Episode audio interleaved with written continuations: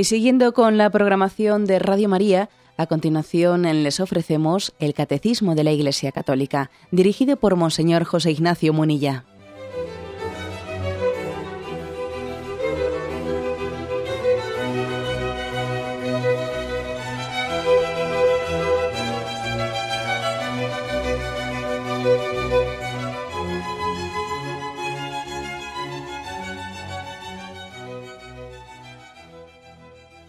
Un cordial saludo a todos los oyentes de Radio María. Un día más, con la gracia del Señor, proseguimos el comentario del Catecismo de nuestra Madre la Iglesia. Continuamos en la explicación del séptimo mandamiento. Dedicamos un segundo programa dentro del apartado del respeto de los bienes ajenos. Nos habíamos quedado en el punto 2409, que dice así. Toda forma de tomar o retener injustamente el bien ajeno, aunque no contradiga las disposiciones de la ley civil, es contraria al séptimo mandamiento. Bueno, vamos a, en vez de leer todo el punto seguido, voy a leerlo eh, según lo vamos comentando. En primer lugar, la afirmación de entrada es, bueno, pues que existen formas de tomar, retener injustamente el bien ajeno, o sea que se puede pecar contra el séptimo mandamiento, incluso aunque no esté regulado por las leyes civiles, es lo que dice aquí. Algo de esto hablamos en el programa anterior, cuando hicimos hay una distinción entre delito y pecado, si recordáis. ¿eh? Una distinción entre delito y pecado, que venía a decir que delito y pecado son mm, dos conceptos que no coinciden ¿eh? al 100%, pero lógicamente tienen implicaciones muy grandes uno con el otro, porque claro, algunos se piensan por ahí que, que el pecado es una cuestión meramente eclesiástica, ¿eh? porque a alguien se le ha ocurrido caprichosamente decir esto es pecado, esto no es pecado, y el delito es una cuestión civil y por lo tanto son dos cuestiones que no tienen por qué, no tienen que rozar la una con la otra, no, son distintas, ¿no? Son distintas, pero lógicamente están implicadas porque nosotros entendemos que algo que, ofende a Dios, o sea, es pecado, aquello que hace daño al hombre. Y lo que hace daño al hombre, lo lógico es que esté tutelado legalmente. Ofende a Dios lo que va contra la dignidad del hombre. Luego, evidentemente, habrá una gran coincidencia entre lo que tiene que ser delito, porque está tutelando un bien del hombre, y lo que es pecado. Pero también decíamos que no coinciden al 100% y que, dicho de una manera, se hila más fino en el concepto de pecado que en el concepto de delito. O sea, llega más el concepto de pecado. Hila más fino. ¿Por qué? Porque en primer lugar habla de la interioridad del hombre. Por ejemplo, es pecado pensar mal. Eso no puede ser delito, pero sí que es pecado, ¿no? Es pecado también hacer algo con una mala intencionalidad. Aunque yo haga algo bueno con una mala intención, eso es una, una obra mala, ¿no? Por ejemplo, si yo estoy ayudando al pobre, ayudando a un pobre, para que todo el mundo me, me vea y todo el mundo me aplauda, etcétera, ¿no? Estoy obrando moralmente mal, estoy pecando de vanidad, de soberbia. Pero, pero civilmente no estoy haciendo nada malo, estoy haciendo una obra bueno, altruista en la que lógicamente la ley civil no va a medir la intencionalidad con la que yo hago eso, pero la ley moral y la más fino. ¿Eh? me refiero al concepto de pecado y la mucho más fino, ¿no? Y también, que es un poco lo que hoy nos afecta en este, en este tema del, del séptimo mandamiento, hay muchas cuestiones que son difícilmente regulables desde el punto de vista civil, difícilmente regulables, ¿no? Hasta qué punto, pues, eh, pues un despilfarro, una falta de austeridad, etcétera, puede ser regulada civilmente. Eso es difícil, ¿no? Sin embargo, eh, en nuestra conciencia delante de Dios sabemos que Dios reprueba, que Dios rechaza determinados eh, pues despilfarros, etcétera, etcétera, o faltas de, de caridad hacia el prójimo, que son pecado aunque difícilmente van a estar reguladas civilmente.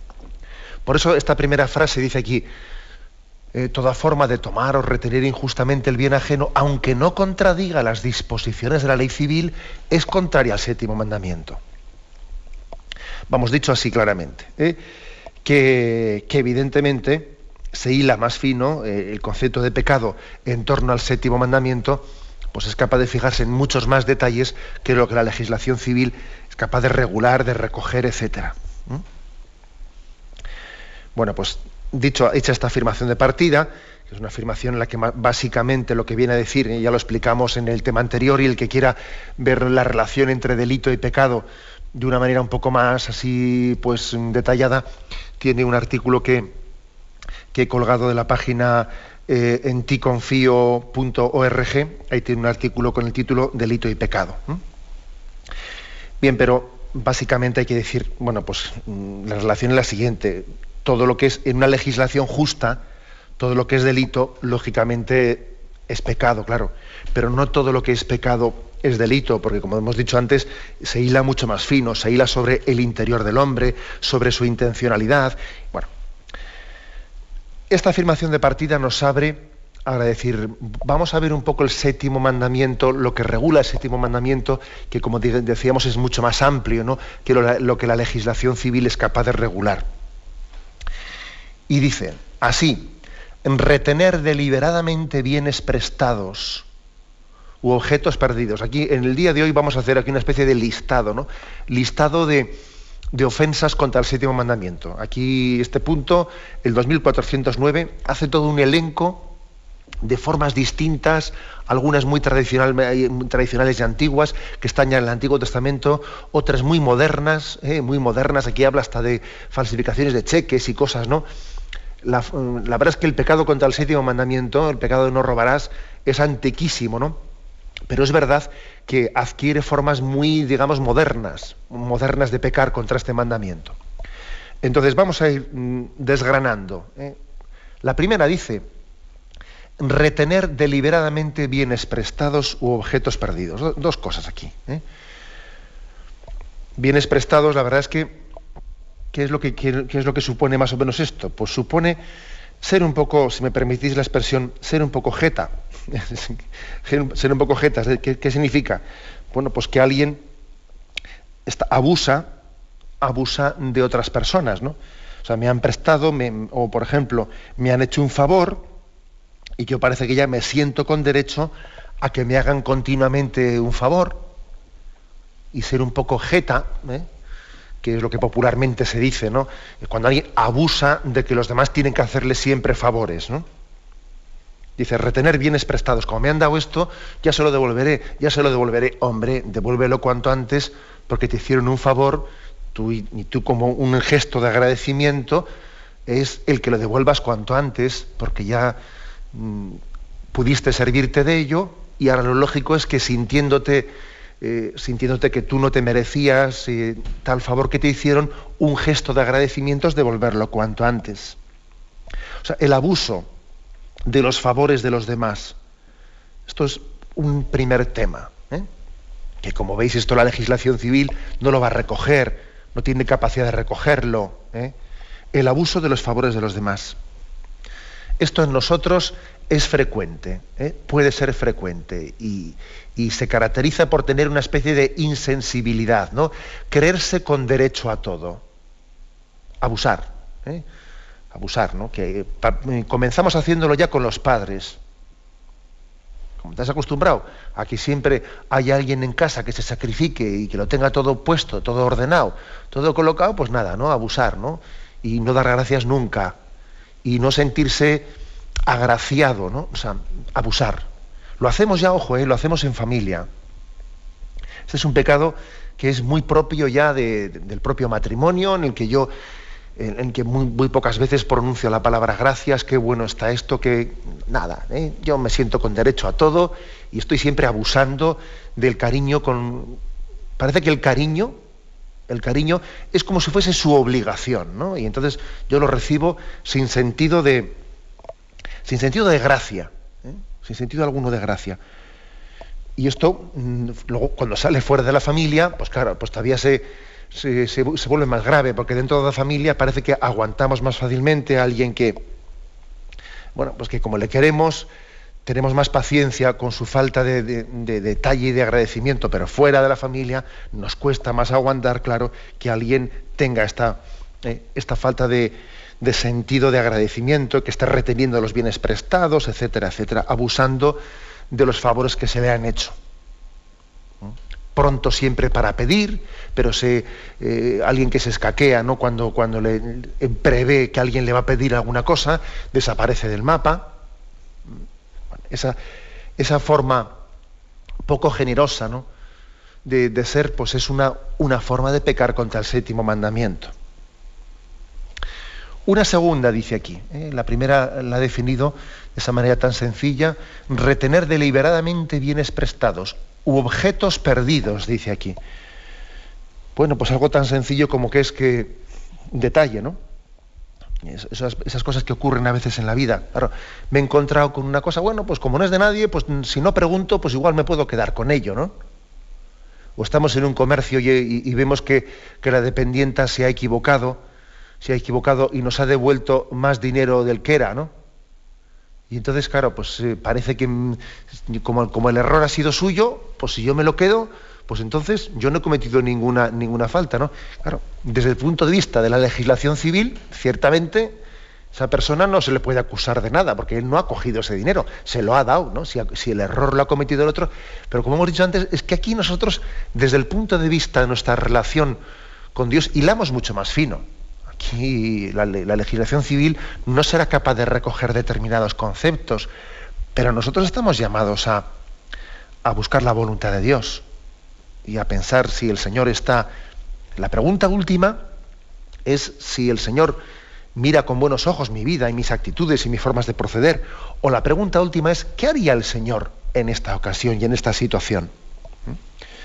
Por eso creo que esto, mm, hay veces que el Señor nos pone en nuestra vida situaciones como esta, situaciones en las que de repente vemos que ha habido un error, ha habido un error, y de repente pues tenemos mm, un sobre de dinero que equivocadamente ha llegado a nuestras manos, o han entregado en una cuenta bancaria, generalmente ocurre al revés, ¿verdad? Pero bueno, la cuenta bancaria han ingresado una cosa que no nos correspondía, etcétera. Entonces, el coger y proceder a la callada, ¿no? por respuesta a la callada yo no digo nada y a ver si esto se queda en mis manos y si no, si no pregunta nadie por esto me lo quedo yo, lo que sea, pues, pues es una forma injusta de proceder. Sencillamente porque a mí no me gustaría que se procediese así si resulta que por error ese dinero hubiese sido mío, ¿no? ¿Mm? Bueno, otro detalle más. ¿eh? Continuamos con este listado, dice, defraudar en el ejercicio del comercio. Y aquí se nos remite a un texto del Antiguo Testamento, ¿eh? Deuteronomio 25, versículos del 13 al 16. Y dice, no tendrás en tu bolsa pesa y pesa, o sea, dos grandes, dos, perdón, dos medidas, una grande y otra pequeña. No tendrás en tu casa medida y medida, una grande y otra pequeña has de tener un peso cabal y exacto, e igualmente una medida cabal y exacta, para que se prolonguen tus días en el suelo que Yahvé tu Dios te da. Porque todo el que hace estas cosas, todo el que comete fraude, es una abominación para Yahvé tu Dios. Bueno, pues algo tan sencillo como, como esto, es decir, en el, ya en el Antiguo Testamento existía eh, pues esa tentación de tener de, cometer un fraude en el comercio. Eh, voy a pesar, voy a tener dos pesas, una pesa para la hora de comprar y otra pesa para la, hora de vender, ¿no? Y bueno, pues un, fraude, como podéis comprender, pues de, ese tiempo y de ese, momento. Hoy en día, pues quizás también puede ocurrir esto, ¿eh? También puede ocurrir perfectamente que hay determinados pesos que estén pero bueno, hoy en día tenemos formas más sofisticadas. Como todo el mundo tiene la capacidad de poder tener un peso en su casa y comprobarlo, pues hoy en día generalmente defraudamos de otras maneras, bueno, pues más, más, sofisticadas. Pero el espíritu del fondo es el mismo. Por mucho que este texto esté escrito hace 3.000 años, ¿eh? en el fondo es espíritu de decir, estoy mm, deformando, estoy violentando la verdad estoy violentándola para que yo me pueda enriquecer injustamente, es lo que denuncian en este caso concreto, ¿no? Pues este pasaje del Deuteronomio. Otro, otro punto más que también lo refleja. Pagar salarios injustos. Y a esto se le da mucha importancia, fijaros bien. ¿eh? Lo tenemos en Deuteronomio 24, 14, 15. No explotarás al jornalero humilde y pobre, ya sea uno de tus hermanos o un forastero que resida en tus ciudades. Le darás cada día su salario, sin dejar que el sol se ponga sobre esta deuda, porque es pobre y para vivir necesita de su salario. Así no, apelará por ello a Yahvé contra ti y no te cargarás con un pecado.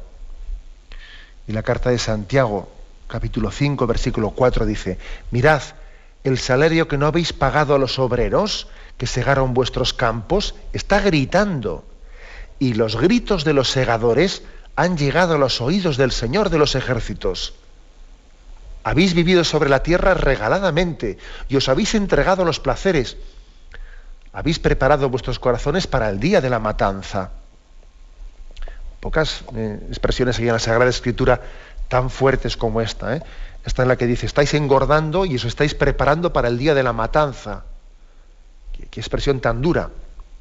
Tú estás engordando a costa de los, de los pobres o a costa de los asalariados a los que les, no les pagas o les retienes su salario o les pagas mal y estás engordando para el día de tu matanza. La verdad es que es una expresión tremenda tremenda y, no podemos descafeinar la Sagrada Escritura o quitarle su fuerza.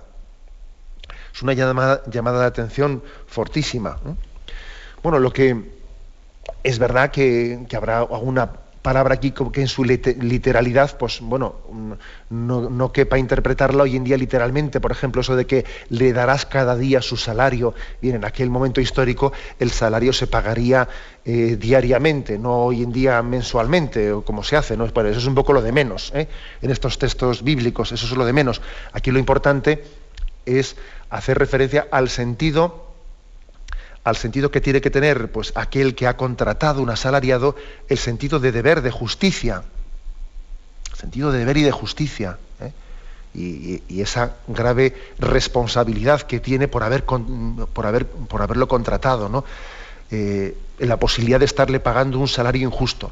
Tal es así, tal es así que se hace, se hace un hincapié especial en este pecado, que se nos remite a un punto en 1867, que ya en su día explicamos en el catecismo, en el que se nos recuerda que en la tradición catequética eh, se habló de los pecados que claman contra el cielo. Si uno repasa la Sagrada Escritura, ve que hay en distintos pasajes, especialmente del Antiguo Testamento, eh, expresiones que hacen referencia a que haya unos pecados graves que claman al cielo. Y, fijaros, y dice, la sangre de Abel clamó al cielo. El pecado de los sodomitas, el pecado de los, actos homosexuales, clama al cielo. El clamor del pueblo oprimido en Egipto clama al cielo. El lamento del extranjero, de la viuda y del huérfano, que no son atendidos por nosotros, claman al cielo. La injusticia contra el asalariado clama al cielo curioso, ¿eh? ¿Qué, importancia le, da la Sagrada Escritura a este pecado contra, contra el trabajador, al que se le paga un salario injusto. Es uno de los pecados que está incluidos en el Antiguo Testamento como dentro de esa especie de categoría de pecados que claman al cielo. Esto clama al cielo. Fijaros que de aquí ha venido esta expresión castellana. Es que esto clama al cielo. Bueno, pues eh, repito, ¿eh? estos, son los, pecados que lo tenéis en el punto 1867. Las, eh, las, expresiones que la Sagrada Escritura ha recogido bajo, bajo, este, bajo esta denominación.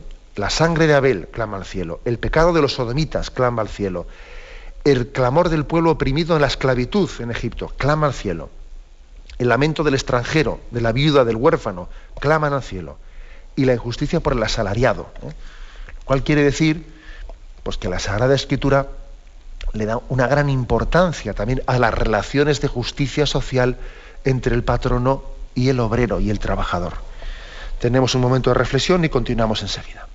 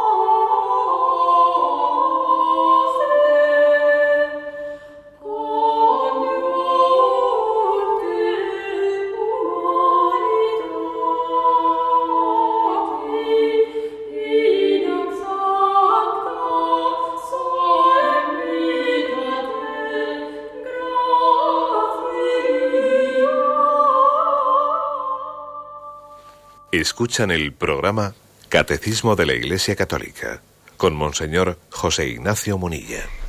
Estamos comentando hoy el punto 2409, un punto en el que se hace todo, pues una, eh, pues todo un elenco, se está como desgranando distintas formas en las que se puede pecar contra el séptimo mandamiento, formas de, de utilización injusta ¿no?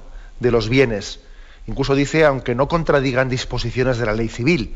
Y hemos, hemos hablado de retener deliberadamente bienes prestados, eh, objetos perdidos, defraudar en el ejercicio del comercio, pagar salarios injustos. Ahí nos habíamos quedado. Dice el siguiente punto, elevar los precios especulando con la ignorancia o las necesidades ajenas. La palabra eso de elevar los precios especulando, la palabra especular, es una, la verdad que es una palabra un tanto, digamos, mm, difícil de, eh, pues de acotar, ¿eh? difícil de acotar, no es tan fácil el, que se haga una, una, línea divisoria entre esto es hacer negocio honesto o esto es especular. Bien, no es tan fácil ¿eh? establecer una, una línea divisoria en la que quede claro qué es especular y qué es hacer negocio también supone, mm, supone también ver un poco el espíritu con lo que lo hacemos, pero evidentemente hay indicadores, ¿eh? hay indicadores. Bueno, pues supone la especulación de la compra o venta de, de bienes de cualquier tipo con el único propósito de beneficiarse de las variaciones de ese precio en el mercado, o incluso intentando provocar esas variaciones en el precio del mercado, intentando provocarlas artificialmente, pues para que así de esa manera yo servirme de ello. ¿eh? Dice, bueno, pues yo voy a intentar también servirme, servirme de una noticia para que esto genere pues una bajada de precio y entonces yo en este momento eh, compro y luego venderé cuando suba después. Es decir, supone una, eh, aquí lo, lo define literalmente de la siguiente manera, ¿no? Elevar los precios especulando con la ignorancia o con las necesidades ajenas. También dice, son también moralmente ilícitos la especulación mediante la cual se pretende variar artificialmente la, valoración de los bienes con el fin de obtener un beneficio en detrimento ajeno. Eh, esto así lo, así lo explica. Por lo tanto, ¿qué, qué supone la especulación? Eh, jugar artificialmente eh, a intentar provocar subidas y bajadas para yo, eh, para yo estarme beneficiando de ellas. ¿eh? Es, es, ir más allá de lo que podríamos llamar que, son las leyes del mercado, y ir más allá, ir a jugar artificialmente con ellas. Y uno dice, bueno, ¿y esto no es la bolsa? Estaría pensando alguno, ¿esto no es la bolsa? Pues claro que existe un gran riesgo de que la bolsa en vez de ser un, pues un barómetro de la economía real, un barómetro que recoge la realidad de la economía, la, bolsa tiene un gran riesgo eh, de ser un lugar en el que artificialmente, eh, lanzando noticias, lanzando rumores, lanzando no sé qué, se estén provocando subidas y bajadas artificiales para que yo entre a comprar, a vender. Claro, eh, en sí mismo la, la bolsa no tiene nada, nada contrario a la dignidad, ¿no? Del ejercicio del mercado. En sí no es más que un precio, debería de ser la bolsa, ¿no? Un precio real de lo que son pues el valor, el mercado de una empresa. Pero todos sabemos, todos estamos observando hasta qué punto la bolsa puede ser un lugar en el que eh, se, se, realiza una especie de experimentos, es una especie de campo, campo de realización de estrategias personales provocando pues, un tipo de, situaciones en las que artificialmente las cosas suben o bajan. Y evidentemente ese tipo de especulación es contraria a un orden moral recto. ¿Mm? Aparte que tengamos en cuenta que, esa especie de, ganancias, eh, pues ganancias fáciles, estamos muy acostumbrados a un enriquecimiento galopante, etcétera, difícilmente no son compatibles esos enriquecimientos fáciles. ¿eh? Son compatibles con un orden moral recto. Hay por ahí textos, textos que, que no podemos olvidar, ¿eh? que son una auténtica denuncia al enriquecimiento fácil. ¿eh? Me estoy acordando de, algunos textos de San Basilio el Grande del siglo IV. Entonces no había bolsa ¿eh? cuando San Basilio el Grande decía estas cosas, pero, pero son una llamada de atención hacia una especulación, hacia una, eh, una riqueza fácil. ¿eh? Cuando él decía aquello de que el pan que te sobra es el pan del hambriento, el vestido colgado en tu armario es el vestido del que está desnudo. Los zapatos que no te pones son los zapatos del que está descalzo. El dinero que tienes guardado es el dinero de los pobres. Las obras de caridad que no haces son tantas injusticias que tú cometes. ¿eh? Esas expresiones fuertes de los santos padres de la Iglesia tenemos también que aplicarlas al enriquecimiento fácil. Eso que se, vino a llamar en España el famoso pelotazo, ¿eh? que casi eh, pues, ¿qué, supone eso del pelotazo? Pues el que yo estoy buscando una especie de operación estrella, ¿no? En la que me enriquezca fácilmente. Eso después, la crisis económica, ha venido también como a desenmascarar hasta qué punto todo eso pues, está construido pues, sobre, sobre también el sufrimiento de las clases más humildes. Luego viene la crisis, luego, luego viene un momento en el que toda esa especie de riqueza artificial que se ha construido de la noche a la mañana, se viene abajo y claro, eh, pues las clases más humildes que se han sostenido con un salario justo son las que sufren esa crisis. Es, por tanto, es una, una denuncia de la, de la especulación la que aquí se realiza. Bien, pero mm, no he detallado lo suficiente, cuando habla aquí también, habla de elevar los precios abusando de la ignorancia. ¿Mm? Dice aquí, elevar los precios con la ignorancia o las necesidades ajenas. Con la ignorancia, pues un poco con, esto es un poco el timo famoso, ¿eh? que a veces también se, tima a las personas que, les, les, estoy cobrando un precio aprovechando su ignorancia, que ellos no saben que lo que les estoy cobrando es verdaderamente injusto. O aprovechando su necesidad, Claro, ellos saben que lo que les estoy cobrando es injusto, pero como lo necesitan, no tienen más remedio que pagármelo. Por ejemplo, ¿cuántas fortunas se han hecho en tiempos de guerra? Claro, como en ese momento eh, nadie tiene, todo el mundo tiene que comprar y nadie tiene para ofrecer, el que en ese momento puede vender, eh, puede ofrecer, pues se forra, ¿no? entonces es elevar los precios abusando bien sea de la ignorancia o bien sea de la necesidad. Esto igual no será conforme, contrario a ley, pero sí que es contrario al orden moral. Seguimos adelante, ¿eh? comentando más, eh, más detalles. Dice, la corrupción mediante la cual eh, se vicia el juicio de los que deben tomar decisiones conforme a derecho. La corrupción, la posibilidad de corromper a personas que, que tienen en sus manos decisiones claves. ¿no?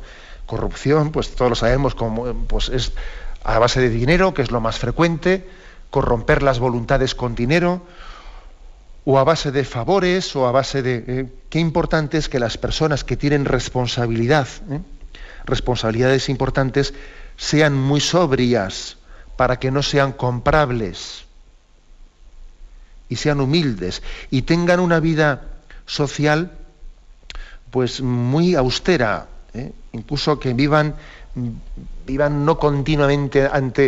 Eh, esto es importante, eh, fijaros bien. Yo creo que cuando alguien, pues, un juez, eh, pues un político, etcétera, tiene una vida social demasiado, pues que, que, alterna en exceso, que es demasiado público, que es un poco la, pues, la guinda de todos los pasteles y tiene que estar siempre siendo una estrella y estando siempre en medio de todos los sitios, etcétera, es demasiado fácilmente corrompible.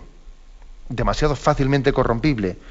Y no me refiero únicamente al dinero, sino me refiero a la vanidad, eh, a tener que ser siempre el protagonista, estar siempre en las noticias. Eh, qué importante es ser discreto y austero para no ser fácilmente corrompible, para no caer en esas tentaciones que siempre existen en el ejercicio de la autoridad y el ejercicio del poder, para poder ser equitativo si yo tengo muchas relaciones sociales y, claro, qué, difícil es que luego sea equitativo en haciendo las cosas. Este me pedirá un favor, el otro me pedirá otro. Y claro, como me invitó a comer a su casa y como estuve con no sé quién, claro, eh, hay que ser austero y, sobrio en la manera de plantear nuestra vida social. De lo contrario, seremos mucho más fácilmente corruptibles, ¿no? Por lo tanto, el pecado de, corrupción. ¿eh? tanto de ejercerla como de dejarse corromper, ¿eh? De dejarse corromper.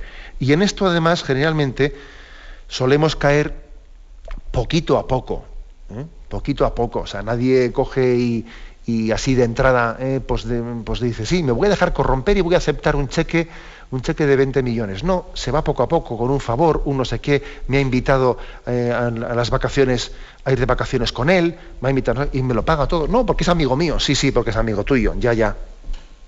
¿Y te crees tú que te ha pagado esas vacaciones porque es amigo tuyo?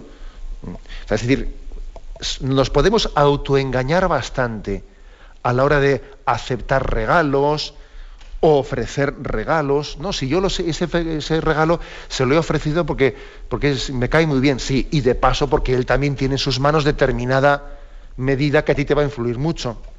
Nos podemos engañar bastante a la hora de intentar comprar voluntades o permitir que compren la nuestra. Es pues muy importante examinar nuestra, eh, nuestra sobriedad y nuestra integridad y nuestra austeridad. Tenemos un momento de reflexión y continuamos enseguida.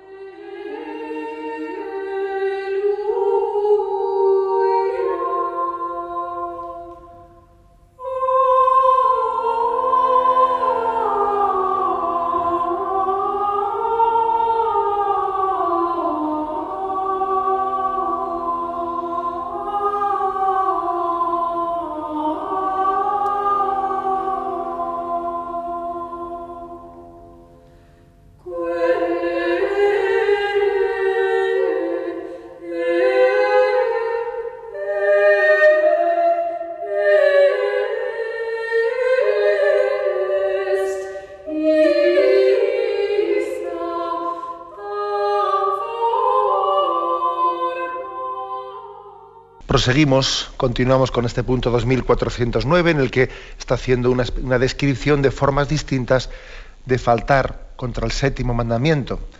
Dice también la, apropiación y el uso, privado de los bienes sociales de una empresa. y que alguien también abuse diciendo, bueno, pues como esto yo me lo puedo llevar a casa y así, pues mira, pues... Eh, una cosa es claro, una cosa es que en una empresa determinada se permita a los empleados, se permita explícitamente, pues el que ese producto que se fabrica, etcétera, pueden llevarlo a su casa gratuitamente, pero eso tiene que estar expresamente dicho. El hecho de que alguien haga su propia interpretación, digamos, bueno, a mí me tienen que permitir esto. Estamos aquí, eh, no sé, si en esta fábrica, eh, pues resulta que se fabrican eh, calculadoras, lo que sea, porque coja yo una, porque coja yo una y me la lleve, a ver, ¿no? O estoy en la oficina, va, sí que más dará que yo me, lleve a casa eh, pues objetos de, papelería, esto, lo demás allá. Bueno, eh, el, que procedamos con esa ligereza, comenzamos por proceder por una cosa y vamos a más y a más y a más. Y, eso si no está explícitamente dicho, el que nosotros interpretemos subjetivamente el que no pasa nada porque yo me lleve esto a casa, que pues, pues procedemos incorrectamente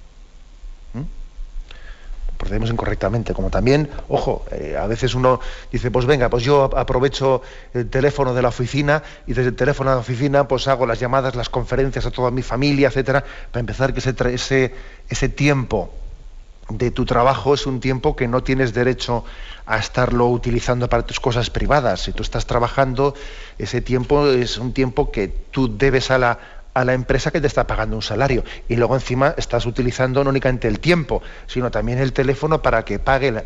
Y hacemos cosas con mucha ligereza. ¿Mm? Nos vamos ensanchando la manga, la manga, y al final, cuando nos damos cuenta, eh, hemos perdido el sentido de la rectitud. ¿Mm? Bien, más cosas, dice aquí. ¿eh? Los trabajos mal hechos, otro tema importante del cual pocas veces no, nos examinamos, y es una injusticia y es un pecado contra el séptimo mandamiento.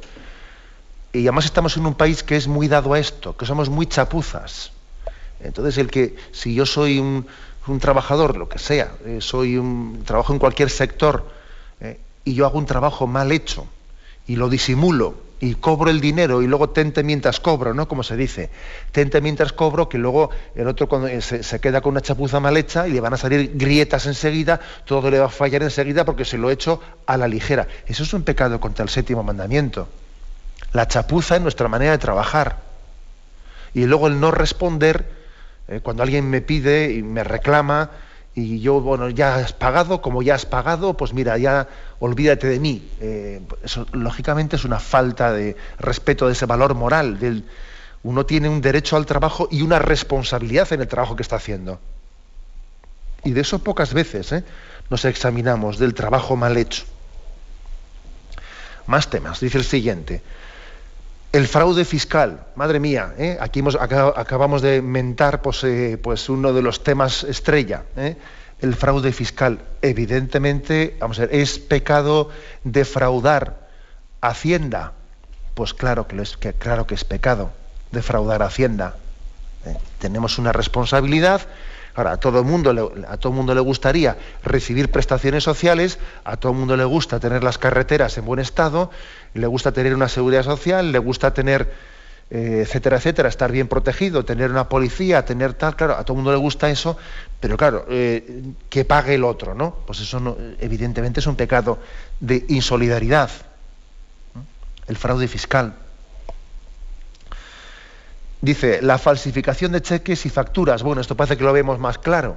¿eh? Lo vemos más claro, pero, pero es muy frecuente ¿eh? el que también nos diga, vamos a hacer una factura, una factura para, con esto justificamos lo anterior y creamos una factura, toda una especie de ingeniería, que pasó también hay que ser un experto, yo de eso entiendo muy poco, ¿eh? pero existen personas que son atendidos ingenieros a la hora de fabricarse todo un tipo de justificaciones para que la cosa esté legalmente pues, cubierta. Dice aquí, otro, otro tema, gastos excesivos, el despilfarro. Esto me parece importantísimo, que existen una forma de pecar contra el séptimo mandamiento, son los gastos excesivos. El despilfarro, antes he leído ese texto de San Basilio el Grande, eso de que el pan que te sobra es el pan del hambriento, los zapatos que no te pones porque te sobran son los zapatos del que está descalzo, eh, etcétera, etcétera. Bueno, ese esos gastos, primero en la empresa, ¿eh? primero en la empresa, que eso de tirar, tirar de tarjeta, que se dice, ¿no? Tirar de tarjeta, va, pues como, como tengo una tarjeta, como paga la empresa, venga, pues con milonas por aquí, lo otro por allá, lo otro por allá, eso es una, pues es un auténtico pecado contra el séptimo mandamiento. Y el hecho de que pague la empresa, no justifica nada, sino que de alguna manera luego está ocurriendo si en esa empresa hay salarios injustos, etcétera, etcétera, es porque también, entre otras muchas cosas, también se están con esos salarios injustos, se está sustentando el que pueda haber esos gastos después de despilfarro. O esos gastos de despilfarro también luego motivan que sea más difícil subir los sueldos más humildes de la empresa. Y esto de tirar de tarjeta es toda una cultura entre nosotros, ¿eh? Es toda una cultura. Como paga la empresa, como paga no sé qué, hoteles, formas de eh, encuentros, convención, convenciones, etcétera, de qué manera tan estúpida se gasta, se gasta el dinero. Eso a nivel de empresa, pero también luego digámoslo a nivel personal. ¿eh? Los gastos excesivos, el despilfarro nuestro personal también es una responsabilidad moral. El que yo malgaste el dinero, ¿no? De una manera ligera, mientras que luego hay necesidades más. Una de las pobrezas más grandes que solemos tener es que el dinero se nos va en lo que no necesitamos, en lo superficial, y luego andamos justos y andamos que no llegamos para lo necesario. ¿Y eso cómo es posible? Porque fácilmente somos tentados, ¿no? Somos tentados, somos atraídos por, eh, pues por determinadas ¿no? pues, eh, eh, propagandas, etcétera, que son una tentación para nosotros, hemos gastado el dinero en lo que era superfluo totalmente y luego resulta que lo más necesario me veo que no llego. Y por último dice, infligir voluntariamente un daño a las propiedades privadas o públicas es contrario a la ley, a la ley moral y exige reparación. Que también esto ocurre. ¿eh? Por ejemplo, a uno pues cogen y está, está enfadado con el jefe, o no digamos nada si le, si le despiden si le despiden de una empresa y él en plan de rabieta, en plan de rabieta, pues está él haciendo daño, intentando, eh, pues intentando ver si, pues que se fastidien, voy a dejar esto aquí mal hecho y el que venga por detrás vas a ver tú lo que pasa aquí y, cosas por el estilo, ¿no? Me estoy acordando, me estoy acordando de, de pues una, pues un político que cuando eh, me, me contaba el caso de que cuando él asumió un determinado cargo, ¿no? En una comunidad autónoma, llegó allí y se encontró con que los anteriores habían salido de allí, ¿no? Pues formateando el ordenador, dejándolo todo cual tal tabula rasa, o sea, es decir, eh, habían dicho aquí borramos todo, se lo dejamos dificilísimo al que venga después, no va a tener ni un solo papel, ni una sola. Y dice, pero bueno, pero, pero ¿qué responsabilidad es esa? ¿Eh? Primero porque parece que estás tapando algo que, no, sé si tienes la conciencia muy tranquila de lo que has hecho para que tengas que borrar toda huella pero, pero aunque sea únicamente por la rabieta de que yo he perdido ese puesto y al siguiente que venga se lo voy a poner difícil, pues evidentemente es obrar inmoralmente. Es obrar inmoralmente, ¿no? Es proceder desde el punto de vista de mi rabieta personal y no, no desde el punto de vista de qué es lo que hace más bien al ciudadano, o sea, de qué manera puedo servir yo mejor, ¿no? Por eso es, frecuente que nuestras rabietas a veces inflijamos daño a propiedades privadas o públicas, etc. Y aquí también había que meter otra, otro aspecto, ¿no? El aspecto de que con, digamos que falta de responsabilidad solemos tener en el cuidado de las cosas públicas. Si un sitio es de todos, pues parece que allí lo ensuciamos mucho más fácilmente, ya vendrá alguien por detrás, etcétera, etcétera. Las empresas públicas se, les, se nota un montón que tienen mucho menos esmero en el cuidado, etcétera, pues que las empresas privadas, ¿no? En, una empresa privada siempre hay alguien más que cuide de las cosas. Y lo que es público, bueno, pues eso también es una falta, una falta de delicadeza y es un pecado contra el séptimo mandamiento. La falta de cuidado eh, hacia lo que es público. Y eso también deja bien patente ese pecado original que tenemos, que es lo mío, lo mío, lo cuido, ¿no? Lo que es de todos, no me importa lo que ocurra ahí, ¿no? Otro, otro pecado, por lo tanto, que está denotando nuestra falta de sensibilidad, ¿no? Hacia la vocación, hacia la vocación universal que tienen todos los bienes, ¿no? Y no únicamente una vocación a la propiedad privada. Bien, como veis, este punto 2409 pues, ha hecho todo un elenco de, posibles pecados contra el séptimo mandamiento. ¿eh? Retener bienes prestados, quedarse con objetos perdidos, defraudar en el comercio, pagar salarios injustos, especulaciones, especulaciones, corrupción, corrupción de voluntades, apropiación de, para uso privado de los bienes sociales de una empresa, trabajos mal hechos, fraude fiscal, falsificación de cheques y facturas, gastos excesivos, despilfarro, infligir daño a las propiedades privadas o públicas, eh, toda una serie de elencos, y seguro que habrá muchos más. ¿eh? Pero yo creo que también el catecismo ha querido hacer este esfuerzo para que tengamos sensibilidad de examinarnos, sensibilidad de no mirar las cosas. No, yo ni mato ni robo, ¿eh? frase fácil, ¿no? Frase muy socorrida. Yo ni mato ni robo, total, yo, bueno, vamos a ver, hay muchas formas de robar.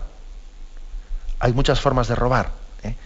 No lo digamos con tanta ligereza, yo ni mato ni robo, porque en el fondo el que esté libre de pecado que tire la primera piedra. ¿Eh? Tenemos que pedirle al Señor la gracia de ser más sensibles y más delicados en el uso de todos los bienes creados. ¿eh? Lo dejamos aquí y damos paso a la intervención de los oyentes. Podéis llamar para formular vuestras preguntas al teléfono 917 107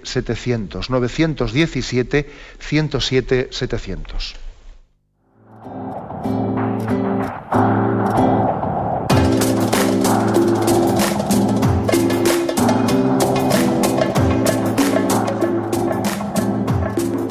cordial saludo a todos los oyentes de Radio María. Un día más, con la gracia del Señor, proseguimos el comentario del Catecismo de nuestra Madre la Iglesia.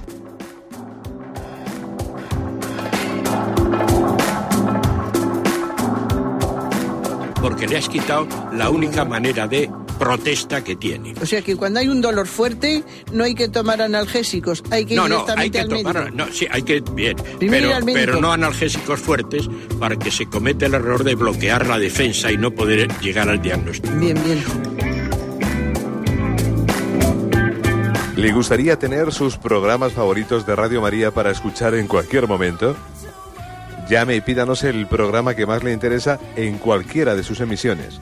Recogeremos su petición además de sus datos completos para hacer el envío. Solo necesita tener un lector de CD o DVD que reproduzca el formato de compresión digital MP3. Llame al 914 550 480 y atenderemos su petición encantados. Tome nota. 914 550 480. Radio María, más cerca de usted.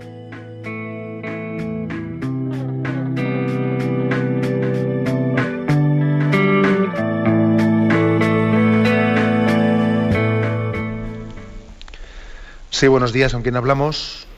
Hola, buenos días, soy yo. Adelante, sí, le escuchamos. Buenos días, eh, gracias por su aportación. Eh, quería decirle una cosa que no acabo de entender, no sé si es dogmática o qué, no soy. Yo soy psicólogo, no soy especialista en esto, pero tengo una pequeña duda. Cuando el Señor resucita, eh, le dice María Magdalena, no me toques que voy al Padre. Pero sin haber ascendido aún, después le dice a, a Tomás, mete mis manos en las llagas, mete mis manos en los pies y verás que soy yo. No entiendo, a, la mujer le dice no me toques y al hombre sí, es una cuestión de sexo, no entiendo esto. Esta, es una pregunta.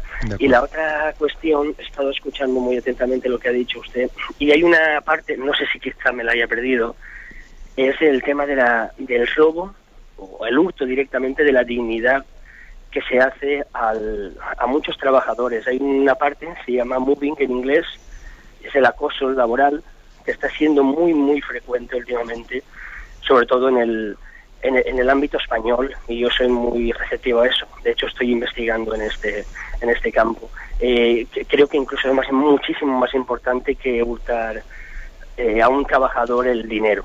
ahí hay una parte mucho de de, de lo que una persona es, la, el derecho a la dignidad. Muchísimas gracias. Gracias a usted. Bueno, pues eh, interesantes las dos, las dos preguntas. La primera, una pregunta más de lectura teológica de los evangelios, de interpretación ¿no? de los evangelios, de los encuentros de Jesús resucitado.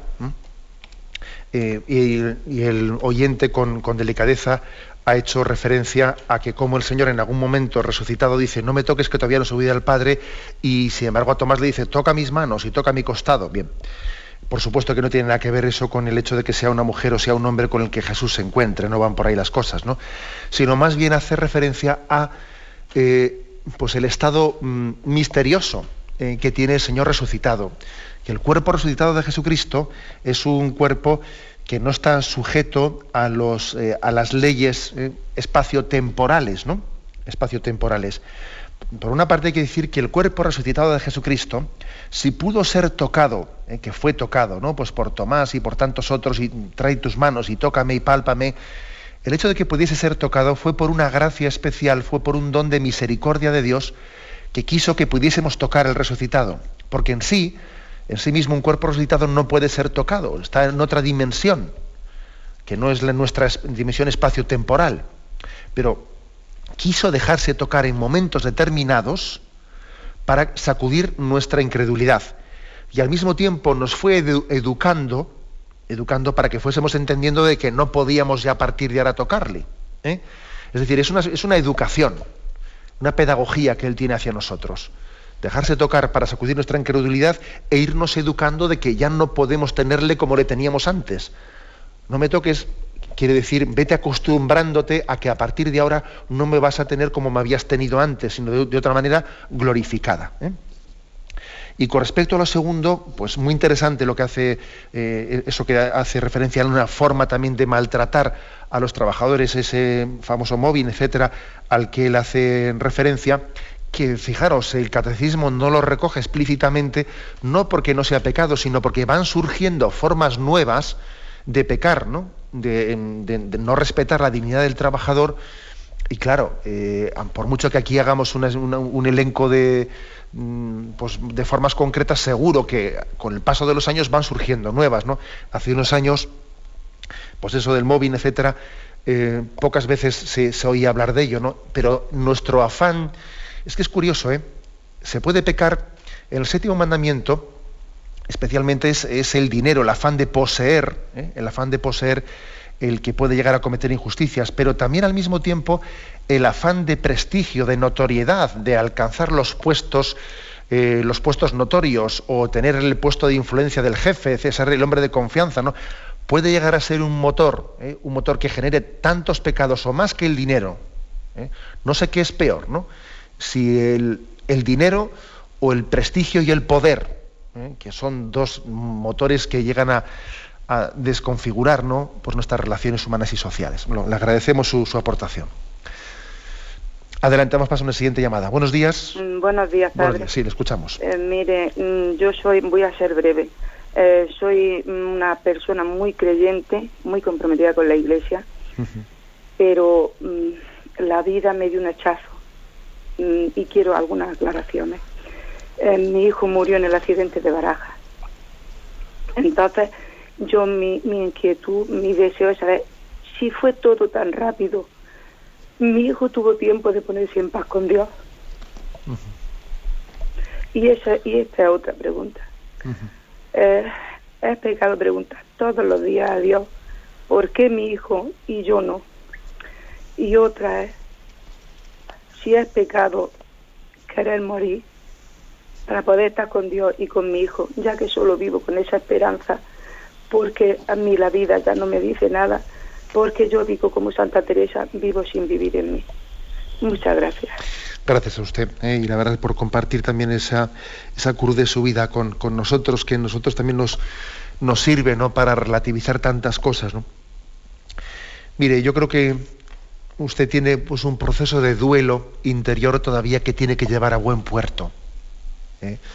En ese proceso de duelo interior, pues puede haber, puede haber un momento en el que usted dice, es pecado preguntarle a Dios por qué, por qué mi hijo y no yo. Pues por supuesto que no es pecado, ¿no? Pero, pero sí que es verdad que es importante que usted pase, pase página de ese por qué a ese Señor. Eh, eh, lo acepto y lo ofrezco. ¿eh? Lo acepto y lo ofrezco. Es decir, hay misterios que nos trascienden, que nosotros en esta vida no, no tenemos, no, no tenemos la capacidad de responderlos.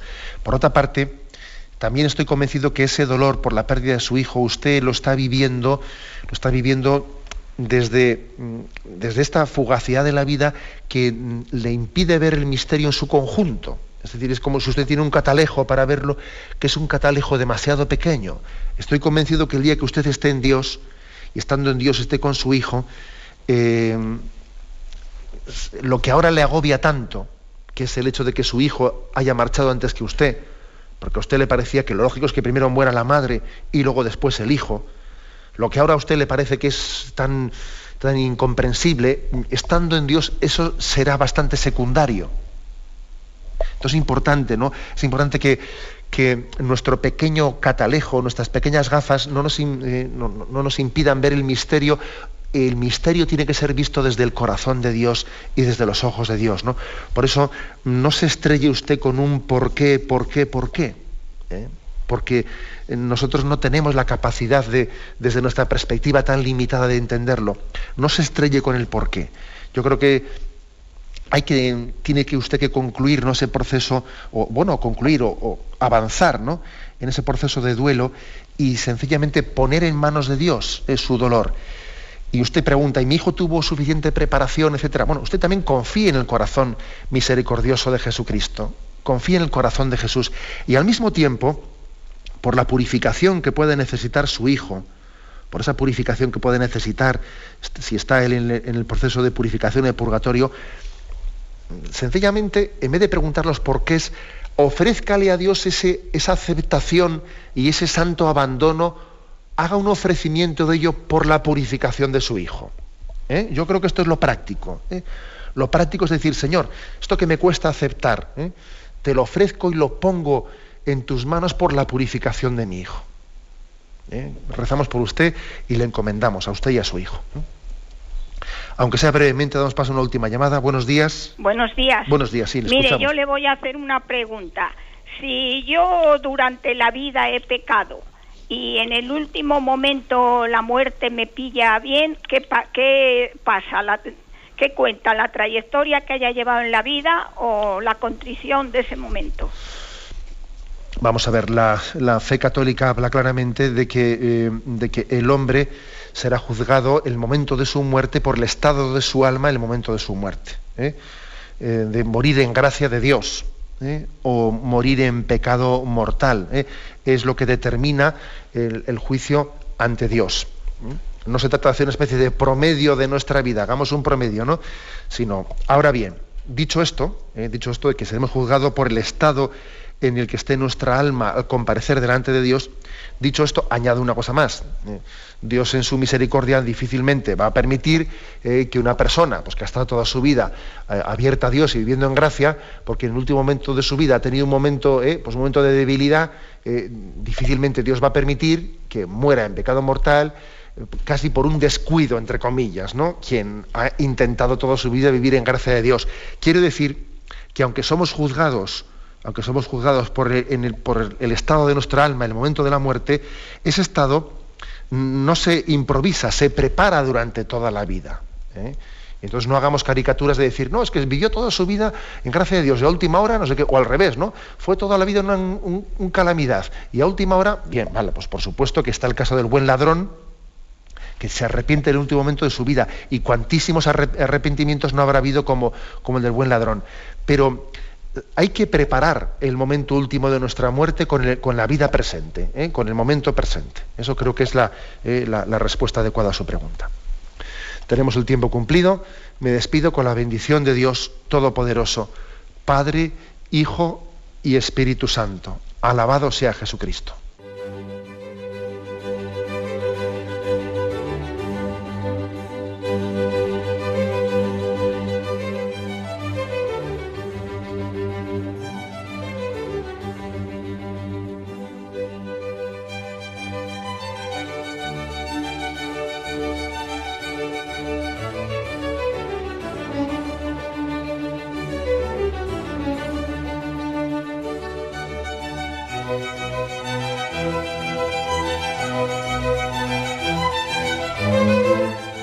Han podido escuchar en Radio María el Catecismo de la Iglesia Católica, dirigido por Monseñor José Ignacio Munilla.